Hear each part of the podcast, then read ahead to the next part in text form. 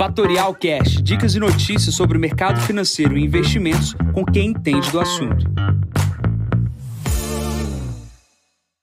Bom dia, Jansen Costa, assessor de investimentos da Fatorial. Vamos para mais uma visão de mercado. Hoje é o número 316. Hoje é dia 15 de julho, 7h15 da manhã. Mercados acordam praticamente no 0 a 0. É, poucas novidades no radar. Atenção aqui para inflação e dados da China. Começando aqui pelos Estados Unidos, é, a gente está vendo uma fala do Fed é, ontem e hoje que vem agitando aí o mercado com relação à situação da inflação nos Estados Unidos. O tema inflação é um tema que vai e volta já há algumas semanas com relação aos dados econômicos que saem nos Estados Unidos, na China e na Europa. Praticamente o mundo inteiro sofre com uma inflação que por muitos é dito por sazonal e muitos acreditam que possa ser até o início de uma, é, de, um, uma situação um pouco mais complicada que seria uma subida de juros coordenada no mundo. A gente precisa acompanhar e a fala do Fed é muito importante para isso, que ele pode dar sinais se ele vai ou não apertar os juros nos Estados Unidos, em que intensidade. Mas pulando aqui para a China, minério de ferro hoje está subindo 1,61%. Ontem à noite teve a divulgação do PIB, é, foi um ano contra ano de 7,9% e a expectativa era de 8%, e a atividade a, econômica lá do, do, da China ela veio um pouco acima das expectativas, mostrando uma desaceleração anual de ano contra ano, dado que a base é muito baixa, né? o processo depois de pós-Covid fez a recuperação, então há uma desaceleração, mas nada gritante. Né? Na, nas últimas semanas, na própria sexta-feira passada, a China cortou o compulsório dos bancos lá para tentar não, conter né, essa desaceleração, então é uma visão aí de curto prazo.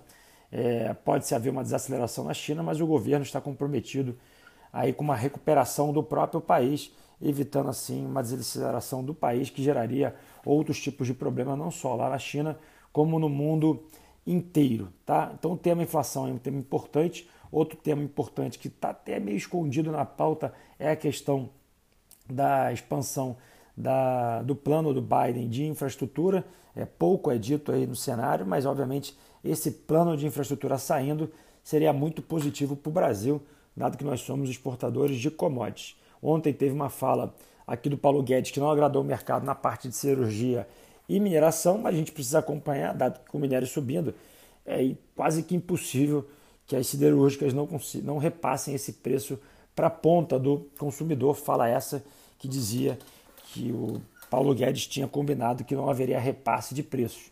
Acho bastante complicado, tá? Mas falando aqui um pouco mais sobre Brasil, ontem a gente teve é, um dado do lançamento né, das ações da Smart Fit, uma, um sucesso aí, aqueles clientes que participaram receberam aí 34% no fechamento do pregão de ganho aí sobre as participações uh, nas ações, foi sem dúvida um dos melhores IPOs aí do ano de 2021 e essa semana também teremos outros IPOs, obviamente a seletividade é muito importante, o IPO que teríamos na data de ontem, que é Intercente, desculpa, Intersemente, ele foi cancelado, dada a questão uh, de liquidez, os investidores queriam um prêmio, eh, queriam um desconto para participar do IPO, o. IPO foi cancelado, porém tem outras empresas interessantes no radar, o que está hoje aqui na capa do valor, fala-se do IPO de Raizen, né? Raizen, para quem não conhece, é a subsidiária da Cosan, que tem uma joint venture com a Shell. Esse IPO deve movimentar aí alguns bilhões de reais, prometendo ser o maior IPO do ano em quantidade de dinheiro. Né? Vamos ver se ele vai conseguir passar o de BRDT. Outro assunto importante foi a questão da reforma tributária. O mercado respondeu até de maneira bem positiva essa reforma que está sendo proposta no Congresso, mas obviamente muita coisa ainda vai acontecer, muita água vai rolar nessa questão da reforma tributária. Para o dia de hoje, temos que ficar de olho na agenda, dados bastante interessantes é, focados nos Estados Unidos. Porém, aqui às 8 horas da manhã temos relatório de petróleo por parte da OPEP.